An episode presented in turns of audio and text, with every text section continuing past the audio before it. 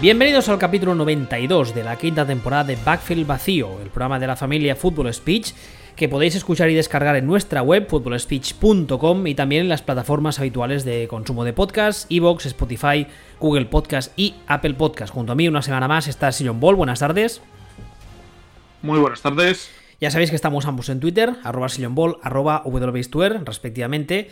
Y hoy vamos a hacer un programa, como siempre, de repaso de cosas de la semana 2. La semana pasada hicimos un repaso de las cosas raras. Hoy simplemente hemos cogido algunos puntos que nos han, que nos han llamado la atención. Vamos al lío. El primero que nos ha llamado la atención tiene guarda referencia, guarda relación con el Monday Night Football, que ha sido esta pasada madrugada, que ya sabéis que ha enfrentado a los, eh, iba a decir los Oakland Raiders, no, a los, a los Las Vegas Raiders que ya estrenaban casa en, el Rumba Stadium ese tan bonito que tienen, contra recibían a los New Orleans Saints. Han ganado los Raiders 34 a 24 en un resultado que la verdad es que yo creo, esta mañana ya lo he dicho, yo creo, que ha sorprendido unos cuantos y ha jodido unas cuantas quinielas. La semana pasada, Las Vegas eh, ganaron a los Carolina Panthers 34 a 30. A día de hoy están 2-0, eh, segundos de la FC Oeste. Y la pregunta que nos hacemos es si por fin Gruden ha conseguido hacer de los Raiders un buen equipo. Porque ya sabéis que cuando Gruden cogió el mando de los Raiders, una de las cosas que dijimos en este programa, y si John Paul lo dijo muchas veces, es que había cogido un equipo que el año anterior, o dos, años antes, no recuerdo, había terminado con 12-4 y había terminado eh, colándose en eh, postemporada y siendo un equipo bastante sólido y bastante serio. Y los primeros años de Gruden fueron un poco. Mm, no diremos un show, o quizás sin algunas facetas, porque todo el tema de, de Khalil Mack, la verdad es que fue bastante bochornoso. Pero, eh, bueno, mm, no sé, la verdad es que yo lo poco que he visto me parece que esta semana, por ejemplo, la, la, victoria tiene mucho mérito, porque delante tiene un equipo que sin entrar a valorar si los Saints son aspirantes a anillo más o menos, yo creo que delante tenían un rival bastante complicado y han sacado el partido adelante bien. ¿Estamos seguros de eso? La, sensación que me da a mí, sí.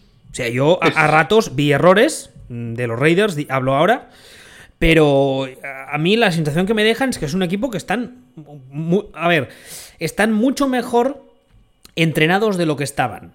Lo cual según cómo tampoco sería decir mucho, pero la sensación que tenía hasta el año pasado con los Raiders era que eh, no podía esperar nada bueno de ellos. Directamente. es, es, normal que poco a poco vayan mejorando, pero yo ayer, eh, bueno, partamos de primero una cosa. Los Raiders hasta ahora han ganado un primer partido a los Panthers y los Panthers son mm, algo bastante cercano a una banda. O sea, son, no llegan a ser una banda, podemos decir que son un grupo de colegas unidos por una causa común, ¿no? Pero tampoco son un equipo. Y, ahora han ganado estos Saints. Y estos Saints, yo ayer, mientras estaba viendo el partido, yo la imagen que no podía dejar de quitarme la cabeza era Drew Brees subiéndose a un árbol. Mira, te lo voy a decir, eh, no sé si soy el único, por lo que dices, imagino que a ti también, eh, también te habrá pasado, que ayer tuve de repente, además como de golpe, la, la sensación de que Brees está mayor, ¿eh? Le está pillando el tiempo, pero de una forma acelerada, de una forma exagerada. De un día para otro. Decía, eh, creo recordar, aquí, aquí puedo estar columpiándome, creo que, creo que fue Joe Montana el que dijo que lo que pierde un quarterback no son los brazos, son las piernas y no las pierde a lo largo de tres años que las tiene el lunes y el martes las ha perdido. Sí, no sé si fue Joe Montana, pero esa, esa cita la había oído, sí. Que es de, repente. Sí, fue un grande. O sea, no sé si fue Montana, no sé si fue Dan Marino, eh, no sé si fue Steve Young. Fue, alguien, un grande de los grandes de verdad, el que comentó eso. Y yo estaba viendo ayer a, a Brice y le veía con muchísimos problemas para moverse en el pocket y le veía completamente incapaz de lanzar más allá de 5 yardas. Sí, falló pases que no son habituales que falle ella, además pases bastante relativamente fáciles y que se le veía que le costaba, le costaba llegar. Y, volviendo atrás a la semana anterior, no sé si recuerdas, eh, la semana pasada que, los Saints ganaron a, Tampa Bay, nosotros lo que, lo que dijimos fue que en realidad el partido no lo ganaron los seis, lo perdió Tampa cometiendo errores absolutamente idiotas. uno tras otro, tras penalizaciones, pases fallados, eh, pero absurdos. Eh, una serie de cosas bastante tontas. Aquí, si me permites un inciso, aquí eh, hay algo que dije el lunes por la mañana en Twitter, que por cierto he conseguido cabrear a algunos fans de Rogers, que en principio los tenía buenas y he conseguido también eh, enfrentarme a esa fanbase concreta, bien por mí, pues otra medalla. Pues ya está jugando bien. Eh, sí, sí, pero es que no dije nada negativo de Rogers, simplemente lo que dije fue que cuando tú analizas eh, los resultados de un equipo, lo que lleva haciendo X semanas, hay que tener en cuenta contra quién ha jugado, porque además puse como ejemplo algo que la temporada pasada aquí tú y yo dijimos varias veces, y es que el equipo tal no ha ganado a nadie. O sea, a mí me parece muy bien que en este caso concreto hablaba de los Packers que lleven dos semanas metiendo puntos a casco porro. Me parece muy bien, me parece fantástico. Evidentemente, las victorias son victorias y al final del año cuentan todas, pero hay que tener en cuenta a quién has ganado. Y es un poco lo que decías tú ahora con estos Raiders. Eh, la semana, la primera semana ganaron los Panthers, que mm, a día de hoy su guerra no es ni mucho menos ser un equipo ganador hoy. O sea, tienen otra, otra cosa en mente, lo cual me parece muy respetable. a, Trevor Lawrence. Eh, pues posiblemente. Y luego eh, han ganado esta semana unos Saints, que como decíamos ahora, la sensación que tuve durante el partido es esa, ¿no? Que están perdiendo capacidades a marchas forzadas. O sea, que por otra parte es, es refrescante, es positivo y es, es interesante y es nuevo ver un partido entre los Saints y los Riders y tener la sensación de que el equipo que, chirría en determinados lugares son, son los Saints y no los Riders, porque bueno, de los Riders también el año pasado nos hartamos aquí de, decir que David Carr está... Derek. Ay, perdón, David Carr está muerto a estas, alturas de las hostias que recibió. Eh, Derek Carr está infravalorado, es un jugador que de los que tú coges las estadísticas avanzadas y te dicen, ojito que este es bueno. Y nadie habla de este como si fuera bueno y ojito que este esté infravalorado. ¿Y no has visto lo que ha dicho Gruden? Creo que lo he tuiteado esta mañana. Ha venido a decir algo así como, este tío es muy bueno, ¿eh? Como diciendo, coño. vete, a la mierda que llevas tres años flirteando con cargártelo. Eh, flirteando con, con cualquiera. Con cualquiera que no sea él. O sea, vete, a la mierda, atontado. O sea, Chucky de. Mira, que. me, voy, a callar. O sea, eh, que encima ahora tendremos que aguantar que, un tío coge un buen equipo, se tira tres años, después de tres años lo tiene exactamente donde estaba cuando lo cogió, y diga, oh, qué bueno es Gruden. qué bueno es Gruden. Qué bueno, qué bueno es Gruden si, lo que ha hecho ha sido eh, coger una pala y ha perdido dos años en cavar una zanja y dos años en taparla, y para dejarlo todo exactamente igual. Sí, tal, cual, tal cual. A mí, a mí eh, respecto a lo de Carr, cuando leía esta mañana eh, le daba vueltas a la cabeza. Y sí que es verdad que, eh, por ejemplo, en el, tema de los quarterbacks de Gruden se ha dicho muchas veces que su ofensiva es muy compleja. Es una versión de la West Coast Offense con, con mucha nomenclatura diferente, con, juega mucho con los paquetes de personal, etc. Pero es lo que tú decías también hace un rato, y es que cuando tú te pones a, a analizar las estadísticas avanzadas de Derek Carr los últimos 2-3 años, no es que precisamente haya estado dos tres años apestando y ahora de repente esté empezando a jugar bien, sino que ya estaba jugando bien. Que es lo que me llama la atención. O sea, no, no, puede ser que de repente haya dicho, ah, vale, ahora llevo ya tres años en el sistema de Gruden, ahora lo entiendo, ahora la cosa me es familiar, porque, insisto, ya estaba jugando bien. Ahora parece ser la sensación que tengo, o al menos solo han pasado dos semanas, es que eh, el que realmente se ha dado cuenta de qué tiene o, ha entendido lo que tiene no es Carr, sino es Gruden. Que de repente ha dicho, anda, pues resulta que el chaval este es bueno y puedo jugar más así o asá. Pues vamos a hacerlo. Pero bueno, oye, bien está lo que, ¿cómo se dice? Bien está lo que bien acaba, ¿no? Bueno, todavía no ha terminado, pero. No, ya, evidentemente. pero está claro que a estos Riders también se les abre una puertecita. Primero por, porque ellos están, vamos a decir que están correctos. Primero por talento propio y luego por cómo está la división. Exactamente, porque eh, el cementerio indio de los Chargers, pues eh, ha ido ha ido esparciendo esporas, ha ido, ha ido, haciendo el coronavirus y el cementerio, el cementerio indio, por ejemplo, los, los broncos se lo han comido entero. Luego hablaremos de, los Niners, ¿no? Pero los Broncos eh, eh, han muerto sea, se ha quedado. ¿Sabes? Has, has leído la última de hace 20 minutos. No, de hace 20 minutos no. Mm, O quizá menos. Han fichado para un año a Blake Bortles. Ah, sí, sí, es así. Es así. Eh, eh, Black Lives Matter Kaepernick. Sí. Ahora, a- espero que alguien me, me explique cómo es que Blake Bortles tiene trabajo y Kaepernick no lo tiene, ¿no? Pero bueno, pues ellos, ellos, verán. O sea, a mí me ha sorprendido. O a mí me ha sorprendido que con lo que tienen vayan a por Blake Bortles en lugar de directamente coger a Bacone que lo tiene por ahí en la Practice Squad y decirle ponte a jugar tú si total para lo que vamos a hacer y seamos serios Macón con 57 años no es peor que Bortles No, ni mucho menos. Al menos entiende cosas básicas, conceptos básicos como eh, hand- handoff, pase al Tyren y para de contar. O sea, sí no y los de pasa el balón a los que son del van vestidos del mismo color que tú exacto, que llevan la misma camiseta. Pasar a los otros mal, pasar a los tuyos bien. Eso lo entiendes, sí. Claro, entonces, bueno, pues eh, ellos verán. Aunque bueno, no vamos a descubrir ahora que, que todo lo bueno que era ese general manager como quarterback lo es de malo evaluando quarterbacks. Es, es- no- es muy malo, ¿eh? Eh, O sea, no, lo- no, la, gestión de Elway respecto a los quarterbacks que ha tenido Denver, lo acabo de tuitear hace un rato, es, es, es- o sea, tiene un, tiene un currículum que da miedo, ¿eh? Sí, pero aparte es que no es que se equivoca a la hora de draftearlos, es que es que hay un quarterback que tú ves que es horrible y el tío va y lo ficha. Va de O cabeza. sea, o sea, o sea, lo ficha cuando ya toda la liga sabe que es malo.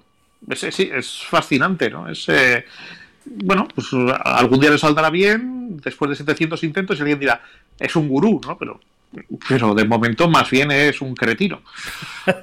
habrá que habrá que verlo en, cómo- en qué termina en qué termina esto, pero bueno, yo los yo a estos broncos los doy por por liquidados para este año y en esa en esa división mm, mm, mm, ojito Hombre, a ver, eh, todo parece indicar que los que no han bajado ni una sola marcha son los Chiefs. En, cuanto a nivel general de la NFL, los Ravens y los Chiefs parece que están casi casi donde lo dejaron, como si en vez de jugar hace seis meses hubiésemos dejado de jugar la semana pasada. Ah, entonces, en este caso que nos ocupa, en el caso de los Raiders, tienen a los Chiefs en su división, que en principio se la van a llevar si nada cambia, si nada se, se rompe, nada ni nadie. Y entonces, tal y como están las cosas, los Raiders a día de hoy, insistimos que solo han pasado dos semanas, pero a día de hoy pinta que podrían luchar perfectamente por un wildcard de la NFC. sí sí no yo estoy hablando del wild card o sea, este año que entran dos equipos más si, si eliminamos de la ecuación a los Broncos bueno, ya hablaremos también de los Chargers y cosas de estas pero pero así de, así de entrada esta ventana que tienen los Raiders ahora hace 15 días no la tenían No, ni mucho menos. También es verdad que con los Chargers habrá que estar atentos a la situación, porque esta semana, ah, con la lesión de Tyro Taylor, ha salido ah, Justin Herbert, que no sé si lo tenías en el guion, creo que no. No sé si quieres hablar de algo de él, ¿lo has visto? sí, sí, está en, está en el guion Ah, está en el guion, está en el guion, entonces no digo nada. Ah, de los Raiders, ¿alguna cosa más que quieras añadir, que quieras comentar? No, que, que habrá que verlos. O sea, sencillamente como conclusión, después de tres años, volver al punto de partida es lo mínimo que se le podía pedir a, a Gruden. Y ahora mismo están en el punto de partida. ¿Tienes en, en, eh, en mente el calendario que tienen? Yo te lo digo si quieres. Sí, sí, no, no, lo conozco, lo conozco, pero coméntalo. A ver, la semana que viene van a Foxboro. Van a jugar contra los Patriots, que, hombre, en principio es un partido Complicado. complicadito, sí. La semana 4 a Las Vegas, ¿dónde estáis? Que no os veo. Aquí. La semana 4 reciben a los Bills. Complicado. mm, yo diría que sí, un partido complicado. Espérate, porque tenía el calendario y cosas de la informática se ha ido por ahí. Aquí estás. Vale. Eh, o sea, van a Foxboro y reciben a los Bills. Luego van a Kansas City. Muy complicado. Complicado, sí. Reciben a Tampa Bay. Complicado, Van a Cleveland. complicado, Van a Chargers. complicado, Reciben a Denver. Sencillito, Van a Kansas City. complicado, eh, reciben Atlanta, perdón, van a Atlanta. Si consiguen ir perdiendo de 30 con Atlanta, tienen el partido ganado. Ah, van a Nueva York, que no especifica si es Jets o, Giants, ahora te lo digo, pero vamos. Da igual, partido fácil en cualquier caso. los Jets reciben a los Colts. Yo creo que partido asequible. Van otra vez a Los Ángeles.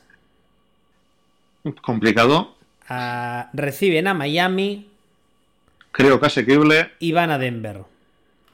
Asequible. Yo creo. La primera parte de calendario que les viene ahora, si salen con alguna victoria de esta primera parte, eh, digo primera parte, me refiero a New England, Buffalo, Kansas City, Tampa Bay. Ahí se va a ver si son un equipo que, tiene algo. Si, han ido a más o no, o son, bueno, ha sido Flor, ha sido un palomo más severano, que decía aquel. Sí, lo que ocurre es que incluso aunque no rasquen nada, o casi nada, solo con, digamos, eh, los partidos de lo de Nueva York, los Broncos, etcétera, etcétera, se te van a plantar en 6, 7 victorias. Prácticamente con los partidos más asequibles. Entonces, a nada que rasquen una victoria más, dos victorias más, están en la pelea. O sea, tienen esa ventana que, insisto, ayer no la tenían. Bueno, Ahora, la verdad es que ahora mismo son una de las, por así decirlo, una de las historias de la temporada. Hay que, uno de esos puntos en los que quieres, aunque no seas de los Raiders, te llama cierta, cierta atención. O sea, en plan, a ver qué va, qué va a pasar, qué van a hacer. Eh, la semana pasada, por ejemplo, hablamos de que hay muchos. Hay muchos de los partidos de esta semana que hemos que, ha acabado y de la semana que viene que nos servirán un poco para ver eh, el, nivel, el nivel de muchos equipos, no solo del que juega contra A, sino de que ve que jugó la semana pasada contra este, juega también. Entonces, los Raiders habrá que ver, de momento 2-0, decimos, segundos de la FC este, pero esta, esta, esta stretch pequeña de cuatro partidos que les viene será cuando nos enseñarán la verdadera cara de los Raiders, que por otro lado, un poco de alegría ya les tocaría, ¿eh? porque la afición de los Raiders, o sea, es como una especie de villacrucis eterno que llevan pobre gente. Sí. Y han venido a esta vida a sufrir, son como los del Atlético de Madrid, igual. O sea, Atlético de Madrid llora más de lo que sufren. ya está, ya han recibido. Una vez que hago una, metáfora de soccer que no he entendido mucho, pero voy, la he soltado para quedar bien y ya está. Nah, los del Atlético de Madrid lloran más de lo que sufren. Eres catalán, habla del español, eso sí sufren. Bueno, a ver, que hablemos de tema. Eh, ¿Cómo de imposible se le ha puesto el tema a los 49ers?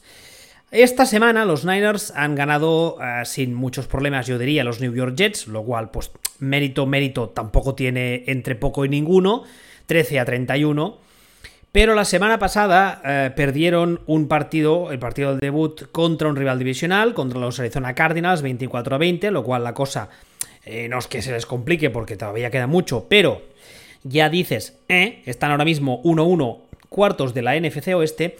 El problema principal de estos Niners es que, como tú decías antes, parece que han cogido un poco el, eh, manual, el libro de estilo de los Chargers en cuanto a lesiones. Se les ha lesionado todo Kiski en dos semanas. De entrada, Nick Bosa, eh, el defensive end estrella del equipo, y además yo creo que si no la pieza, una de las piezas fundamentales para que esa defensa funcione como lo hace está out for the season, se ha lesionado el ligamento anterior de la rodilla izquierda, con lo cual es imposible que vuelva. Además, creo que va a tener que pasar por quirófano.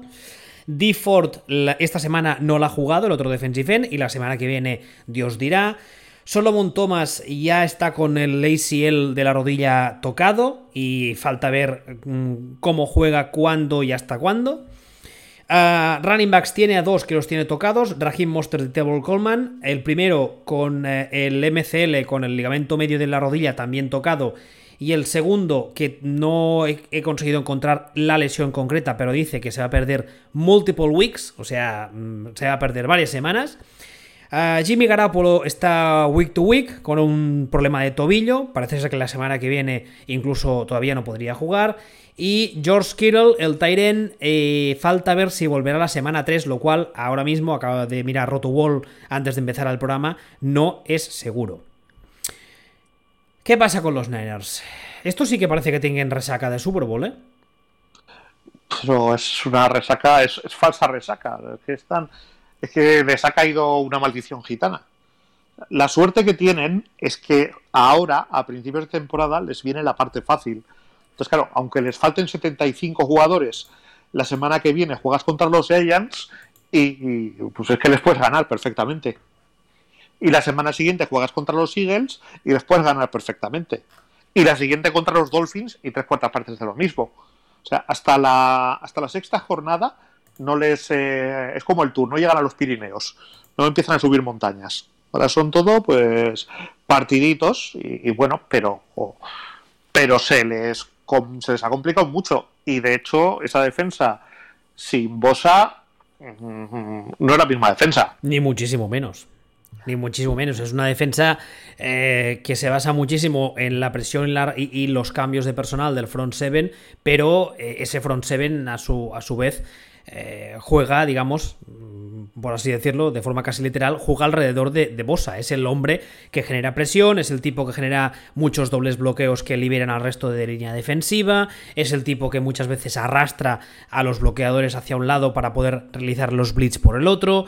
Es un señor que además genera muchísimo pass rush, con lo cual muchas veces los quarterback rivales ejecutan pases, eh, eh, digamos, mal ejecutados porque tienen tienen el pass encima y la sueltan antes, lo que provoca muchas intercepciones. Eh, este equipo sin, sin Bosa es un equipo completamente diferente. Y además, yo creo que eh, obligará al ataque a funcionar, no te diré al 100%, pero en algunas semanas a funcionar de manera ah, casi perfecta, sin pues cometer prácticamente ningún fallo, eh, porque la defensa no es la misma que, que la temporada pasada ni domina tanto pues cuéntame tú cómo vas a hacer eso con Nick Mullens de quarterback.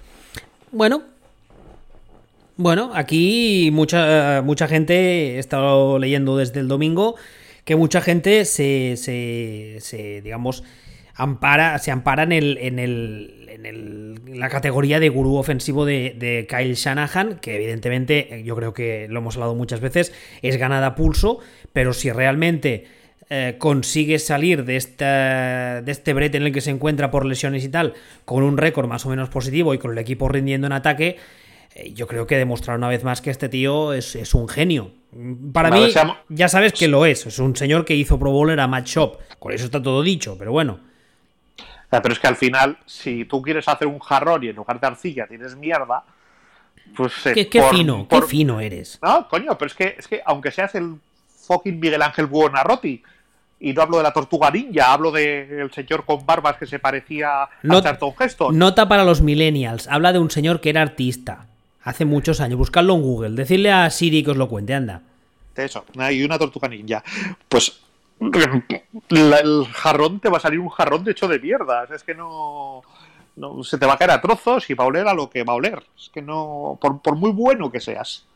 Una de las cosas que también esta semana se, están, se está diciendo, desde que empezó la temporada, uh, supongo que tú estarás al tanto, cuando terminó la temporada anterior, ah, hubo varias críticas respecto al juego de, de Garópolo. Desde la, desde la franquicia se le defendió primero, aunque luego no tuvieron ningún tipo de reparo en admitir que habían ido tras de Brady, lo cual dices, muy, muy eh, convencido con el juego de Garópolo no estás si has preguntado por Brady, pero bueno. Ah, la primera semana tuvo una actuación, no sé cómo llamarla. Bueno, bien, vale, justita, ¿no? Sí, aceptable, correcta. Aceptable, es la palabra que buscaba, gracias. Esta semana eh, se lesionó, este tiene un problema de tobillo, de estas lesiones, eh, ¿cómo lo llaman? High ankle sprain, creo que es. Y bueno, de momento esta semana no va a jugar. Pero una vez vuelva, eh, yo creo que el que tendrá más presión de todos será él, más que nadie. Sí, bueno, habrá que ver, habrá que ver lo que, lo que consiga hacer el equipo. no, es, lo mismo que te valga meter 20 eh, puntos para ganar un partido que tener que meter 30. Y no es lo mismo que un drive, por lo que sea, no consigas anotar o te quedes solo en un field goal, sabiendo que tienes detrás a esa defensa con ese monstruo, que sabiendo que tienes una defensa detrás justita. No es lo mismo. Claro, es que es que ahora, como se les ocurra dejarse un partido de los tres que tiene con Giants, Eagles y Dolphins, problemas. O sea, pero problemas gordos.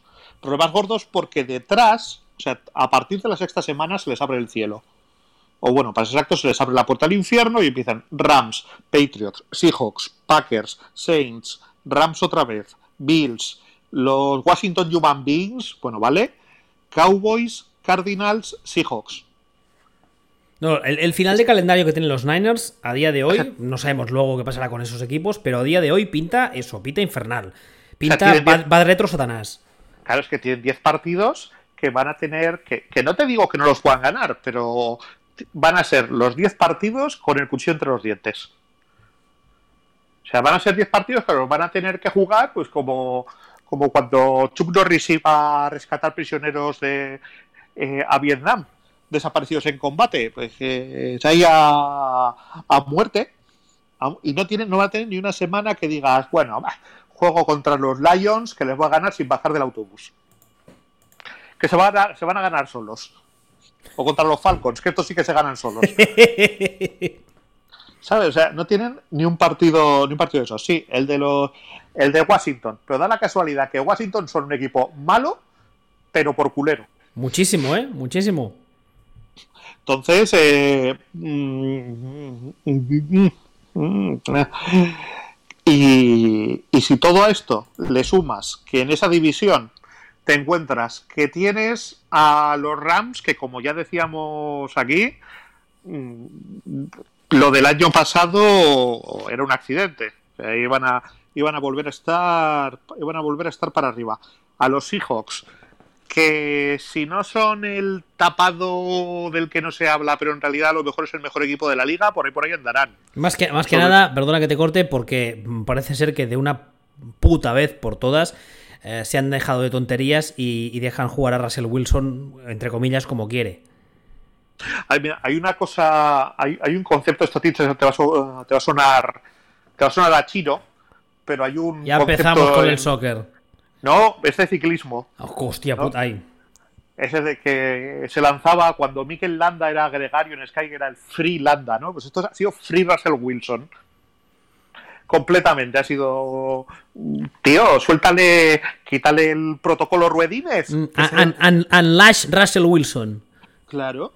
Además, es que para, quien no lo sepa, eh, estos meses previos a la temporada se montó una especie de campaña a través de las redes sociales en las que se usaba un hashtag que era uh, Let Russ Cook. O sea, básicamente sería deja Russ cocinar, en el sentido de déjale, déjale que él haga lo que sabe hacer, no dejarle libre, dejarle eh, libertad para, crear. Y de momento, las dos primeras semanas parece un poco como que Pity ha pillado el mensaje. Le están dando mucha más libertad en ataque. El ataque parece mucho más, entre comillas, moderno de lo que hemos visto en los últimos años. Y los resultados están ahí. O sea, Russell Wilson lleva dos semanas que está eh, nivel MVP que se sale. Claro, es que al final tú veías a los Seahawks y decías eran el anti-Falcons, ¿no? Era un equipo que lo que cogía era decir, vamos a llegar al último cuarto perdiendo de 10 y ahí le vamos a decir a Russell Wilson que lo arregle. Coño, y de repente este verano se ha debido dar un golpe picarro en la cabeza y ha dicho, oye, y si llegamos al último cuarto ganando de 10 en lugar de perdiendo de 10, igual ganamos más partidos. Cáspita, igual funciona mejor. ¿Eh? Igual, a lo mejor esto de modernizamos el ataque y tal, y, y bueno, pues eh, claro, y los Niners tienen a estos en su división. Y luego tienen, a los Cardinals. Y luego tienen a los Cardinals, que ya comentamos la semana pasada, que a lo tonto a lo tonto se van a plantar 5-0, que tienen calendario de, último equipo de la división y que échales y no tienen este calendario que tienen los Niners. Eh, échales, y, y échales un lazo. Que se te van a ganar ocho partidos prácticamente por inercia. Y, además, de, momento, al menos en ataque, yo ya no entro en la defensa, pero en ataque están rendiendo mucho mejor de lo que yo esperaba este segundo año. Bueno, ya. Ya veremos.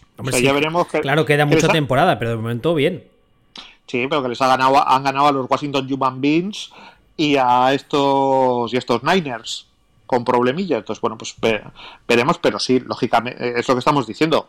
Lo normal es que estén que, estén más o menos, más o menos, más o menos contendiendo. ¿Cómo vas a competir con eso siendo los Niners con este calendario y con estos problemas? No, no vas a hacerlo directamente, no vas a poder. O, sí, pero se, te, pero se te acaba de poner todo cuesta arriba, pero de un cuesta arriba exagerado. O sea, no, no nos sorprendamos si los Niners se caen enteros y el año que viene rebotan. O sea, porque se les, se les ha colocado ahora mismo en una situación de, de problema gordo que no es realmente un problema de la franquicia per se, sino de las circunstancias que les han venido este año. Pick 3, John Lynch tima a alguien y acaban con, con Trevor Lawrence, ya verás tú. bueno, no, no, creo. Esto sería más bien, o sea, siguiendo lo que ha sido la estructura de funcionamiento de, de John Lynch, estaría John Lynch en su casa tomando su gin tonic.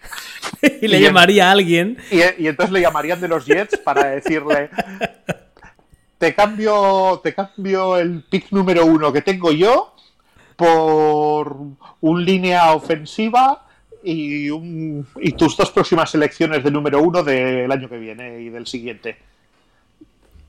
Alguna cosa así. Y el ah, pues vale. pero, pero sí, o sea, la sensación que tengo yo con John Lynch es que él realmente no hace nada. O sea, él está ahí esperando. Que muchas veces no es que sea el más listo, es que es el menos tonto. Sí, o sea, es eh, el que está, el que está ahí no disparándose en el pie. Que ya, oye, que ya es mucho, visto lo visto en esta liga. Completamente. Pero, bueno. A ver, otro tema. Antes yo decía si vamos a hablar de los Chargers. Aquí están los Chargers. Anthony es el freno de estos Chargers, dices tú. Eh, los Chargers esta semana casi dan la sorpresa ante los Chiefs. Han perdido 20-23 con una prórroga incluida. Eh, se lesionó a Tyro Taylor. Además, parece ser que le habían dado una especie de inyección eh, muscular para empezar el partido, pero luego la cosa se complicó. Bueno, una, historia de esas raras que solo le pueden pasar a los Chargers, ¿vale? El tema es que eh, Justin Herbert salió a jugar un poco en plan, oye, pues es lo que hay, el titular se ha lesionado, chaval, te toca salir, sin haber jugado ningún solo minuto de precision, porque este año no ha habido precision. Y la verdad es que, oye, yo creo que el debut eh, del, del quarterback para los fans de los Chargers, menos para Néstor, un saludo Néstor, y yo creo que ha sido, ha sido inmejorable. Eh, sí que es verdad que eh, Lynn se ha apresurado a decir que esta semana, o cuando vuelva Tyro Taylor, si es esta o la siguiente, que va a volver a ser el titular y que lo de meter a Herbert, que no, que no os hagáis ideas raras, que no, que Herbert sigue siendo el segundo, lo cual hay mucha gente, yo incluido, que no acaba de entender. ¿Viste el partido? ¿Has visto algún resumen? ¿Has visto algo de los Chargers? no, no, yo, sí, sí, sí. Ah, la verdad es que a mí me sorprendió muchísimo. Yo ya dije antes del draft que para mí, lo he dicho muchas veces aquí y por escrito, que para mí es, eh, es y era el mejor quarterback de su clase. La verdad es que cuando cayó en Chargers, también lo dije, lo dejé por escrito, me, me, decepcionó un poco porque tengo la sensación, o tenía en ese momento, de que era un equipo que sería incapaz de ayudarle a crecer. Pero esta semana la verdad es que mm, la verdad me dejó alucinado, francamente. O sea, lo soltaron ante los Leones sin ningún tipo de, de, de de experiencia previa de ningún tipo y la verdad es que ante los campeones, que son un equipo que ya hemos hablado antes de ellos, que están, están bien, están a un buen nivel, mm, hizo, sí, cometió un error con la intercepción, es cierto, pero hizo un grandísimo partido. Estuvo muy bien, estuvo muy bien y aparte no solo estuvo muy bien, sino que todo le ha venido de cara, o sea, ha atrevido al partido, su entrenador ha dicho, este chico jugó muy bien y le vamos a mantener y le vamos a ayudar a crecer y desarrollarse, pues va, va todo viento en popa, es maravilloso. Espera, espera, no, ¿no? Me dicen por el pinganillo que no.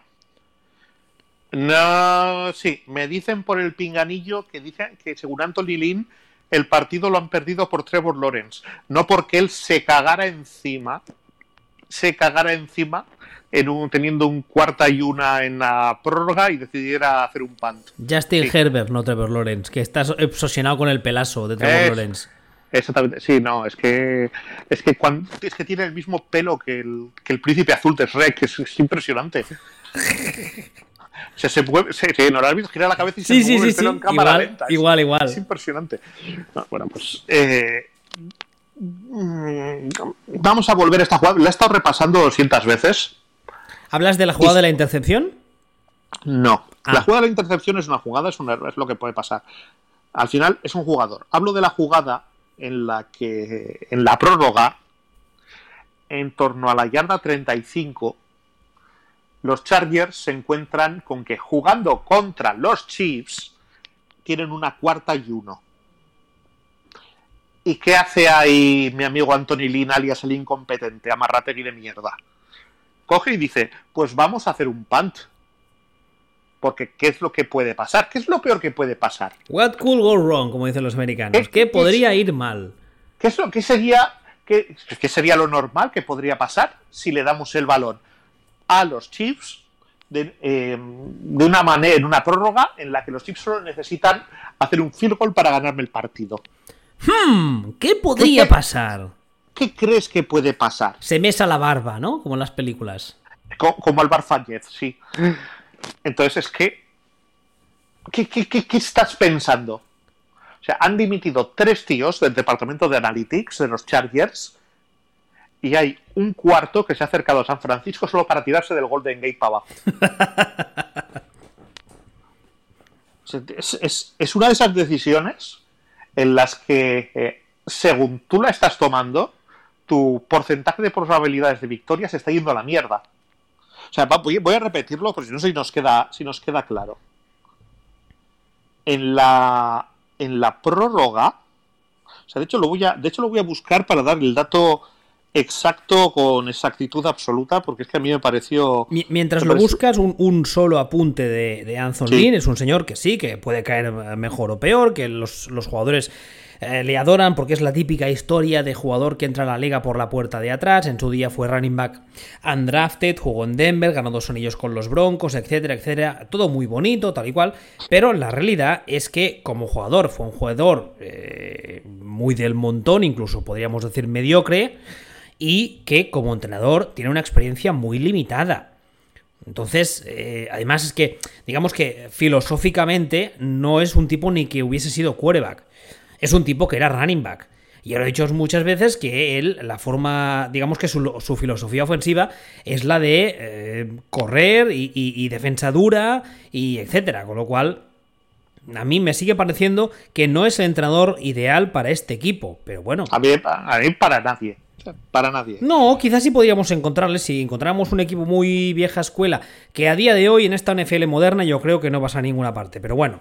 Podríamos encontrar un entrenador que fuese, pues eso, digamos, eh, se entendiese mejor con la plantilla y tuviese una plantilla más diseñada para ejecutar este tipo de juego, pero es que no es el caso. O sea, tienes armas en ataque de sobras y además tienes un quarterback que, que, está pidiendo a gritos que le quiten las la ruedecillas la bici.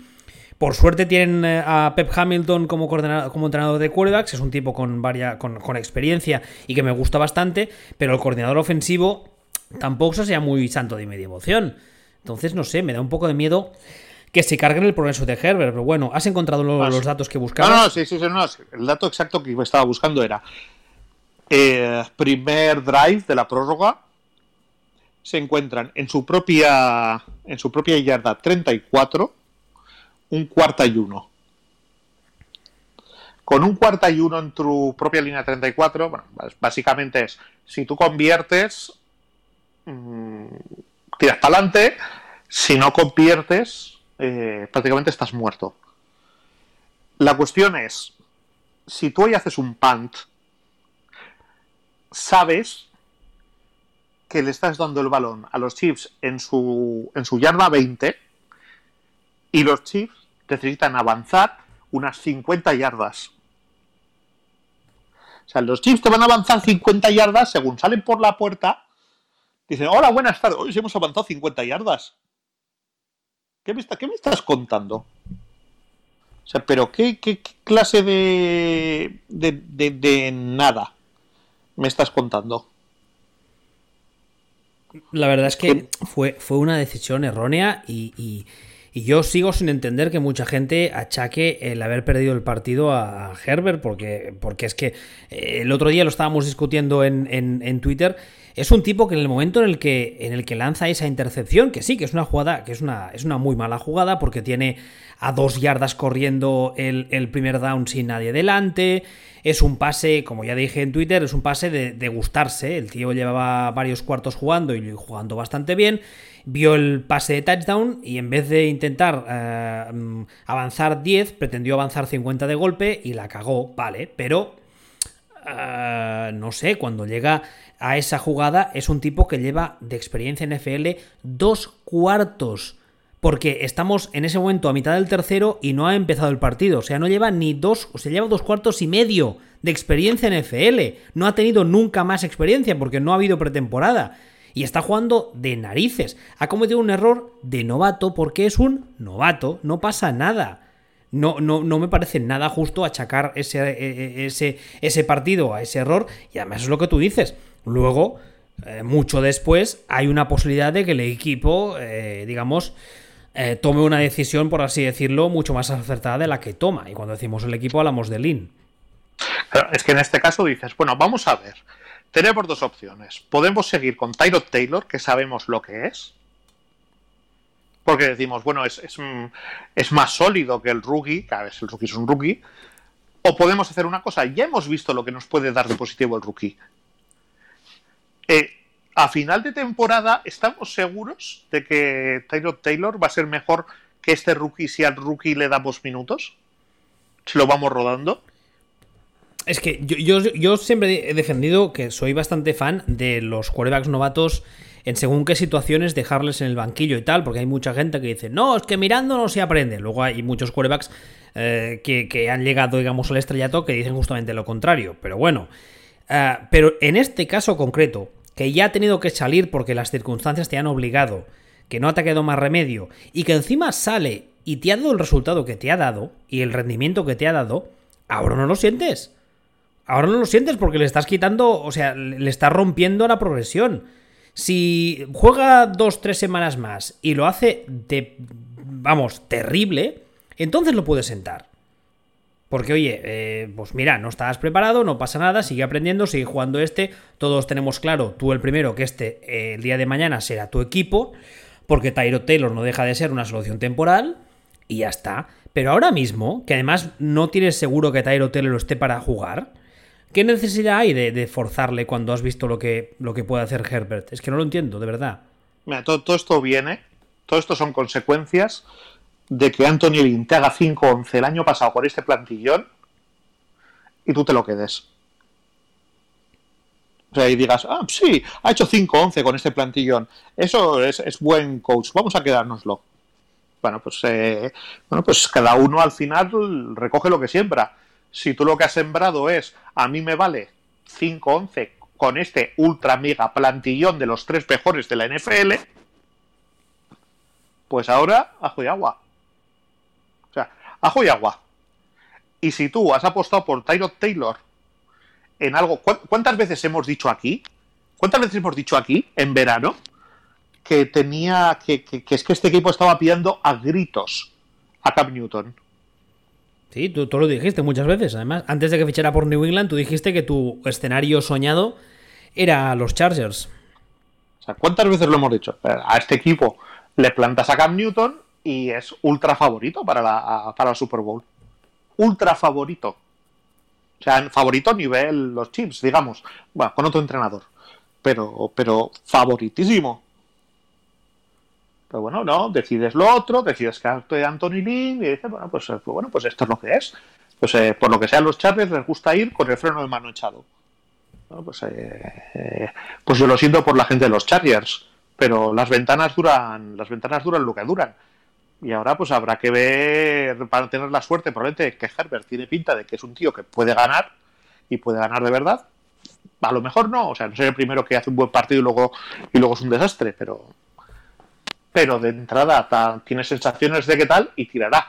Pero ahora mismo, ahora mismo están en mitad de la ventana, o sea, tiene una ventana perfecta los Chargers y no es que no la estén cogiendo, es que ni la están mirando. Déjame que repase el calendario de los Chargers porque no tenía en mente quién tienen. Eh, esta semana que viene, eh, bueno, un partido... Ah, no, esta semana que viene eh, reciben a Carolina. O sea, más motivo aún para dejar a Herbert. Claro.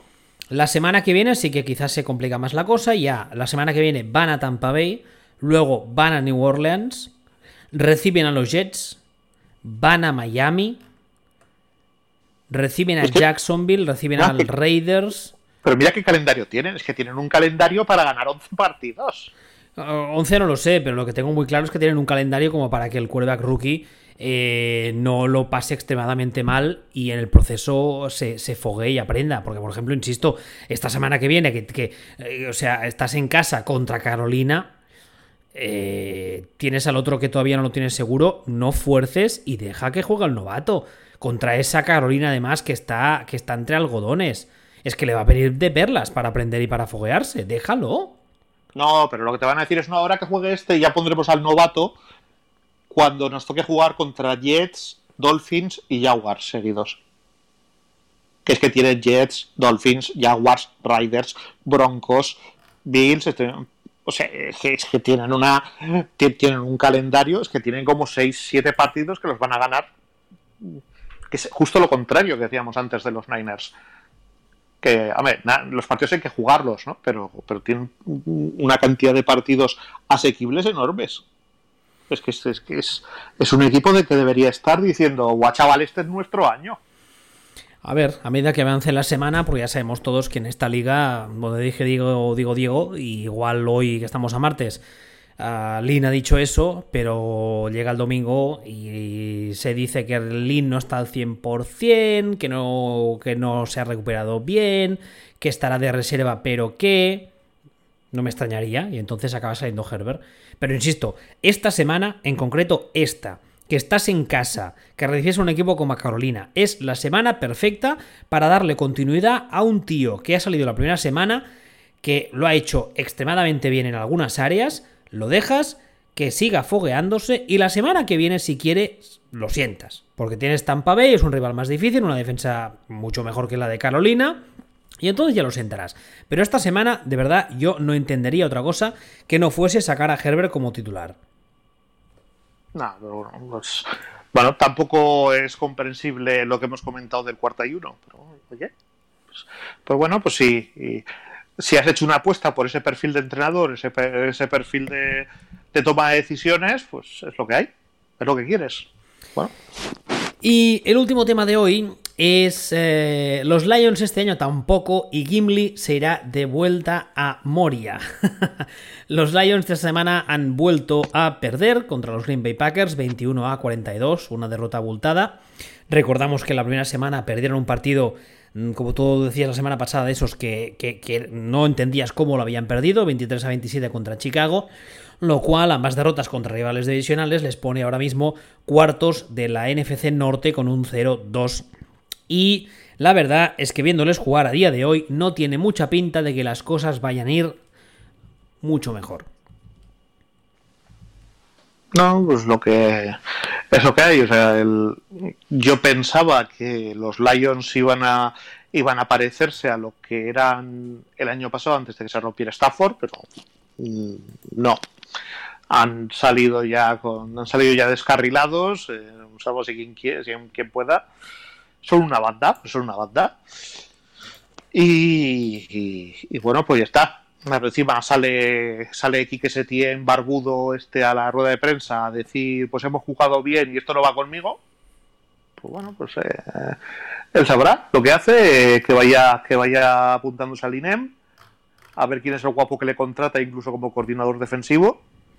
Sí, porque perdona, el otro día ah, creo que fue un mal kicker sacaba una estadística de las defensas de, Patricia eh, antes incluso de ser head coach y la cosa era dantesca, ¿eh? Bueno, pero ¿cuántas veces lo hemos dicho aquí? Bueno, tú, yo la verdad es que no, era consciente de que la cosa fuera tan mal, pero tú lo habías dicho muchas veces, es cierto. O sea, es el, el tío que convirtió a Belichick en un mal entrenador defensivo. Este, esto es mal Patricia. Oh, ¡Qué gracioso! Tiene pinta de ser simpático. Es que al final resulta que no es ni simpático. Ahora mismo, por ejemplo, está viendo un artículo que dice que han, salido o han actualizado las posibilidades a la hora de apostar para quién será el primer head coach despedido. Evidentemente, eh, lidera la lista Adam Gaze por eh, méritos propios. Sí, sí, sí, evidentemente. El segundo es Dan Quinn y el tercero es Matt Patricia. Pero bueno. Sí, no, no, es que es, y me sorprende lo de Dan Quinn porque al final al final uno casi que tiene que decir, ¿por qué culpa tiene Dan Quinn de que los jugadores sean imbéciles en esa situación? Mm, bueno, mm, a ver, sí que es verdad que el error de los jugadores, pero al final quien les entrena, ¿no? Hombre, sí, pero llega un momento. Yo todo esto lo entiendo y, y normalmente suelo hacer ese razonamiento. Pero yo el otro día veía la jugada del onside kid y decía, ¿les, les tiene que decir que se tiren encima del balón? Les- o sea, ¿le- ¿realmente tienes que decirle al jugador que coja el balón? Pues parece que sí.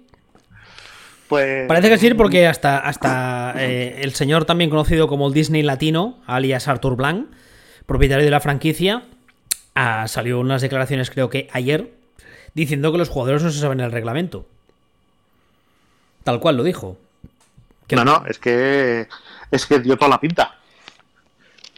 Dio toda la pinta de que los jugadores estaban esperando que el balón pasara, pasara las 10 yardas. Entonces, claro, dices, bueno, pues. eh, mm, mm, mm, pero est- están, es- ¿realmente hay que enseñarles eso a los jugadores? Pues, pues parece que sí. Parece que o por sí. lo menos a, pues, pero, o a esos jugadores al menos. Ante los Lions parece que sí. Estaba también aquí viendo eh, calendarios, más que nada para ver lo que les viene, y la verdad es que lo que les viene también tela marinera, ¿eh?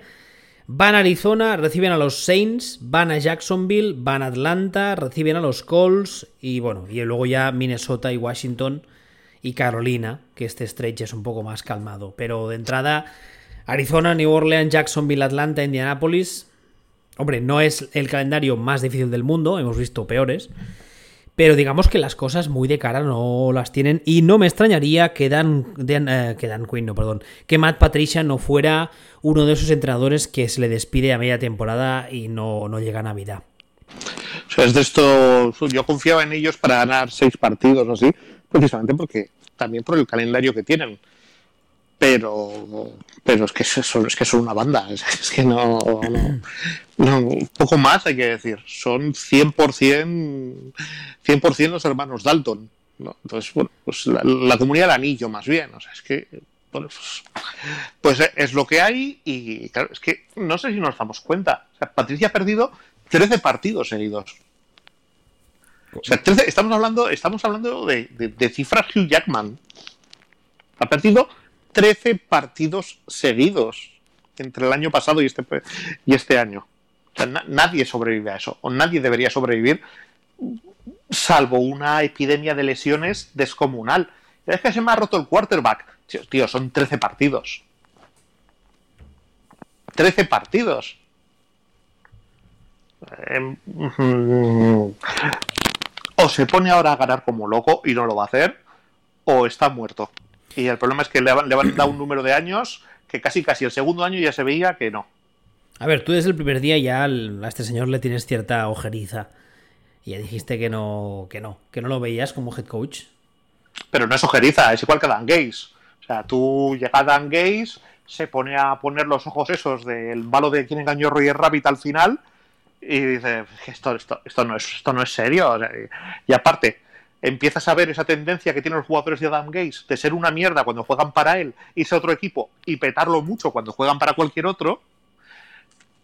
Y hombre, pues poco a poco vas sacando conclusiones y atando cabos. Hombre, además es que el, el- el, ah, safety Jamal Adams, eh, que se fue, o sea, no se fue en plan eh, discreto, calladito, se fue mm, echando pestes absolutas de Adam Gaze y de, y, de la, y de la estructura de la franquicia, o en este sentido, la falta de. Y la sensación que hay en los Lions es que la gente a lo mejor los está marchando así, pero tienen todos esa cara de sácame de aquí, que, no sé mm, esto, porque aparte el, el tío es que va de va de Belichick, o sea, va de, de entrenador duro y exigente. Ese, al fin todo es un muy, muy, muy mal rollo allí. Y, y nada, tirando de vuelta para Moria y quítate del medio. Que te pille el Balrog y largando. No sé si eh, querías comentar alguna cosa más. No hemos hablado, por ejemplo, de los Eagles, que también es un equipo que. Tengo la sensación de que, de que en su día brillaron mucho y, y de, y de golpe, en plan supernova, y se han apagado muy rápido. Ya hablamos de ello la semana pasada. Los Eagles llevamos un año diciendo, o más de un año, diciendo, ojito que Doc Pederson tuvo mucha suerte a la hora de escoger coordinadores y con el equipo que tenía y de todo, pero que es mentira y cada día que pasa pues se ve más clarito que es mentira. Bueno, pues entonces yo, si no tienes nada más que añadir, yo lo dejaría aquí.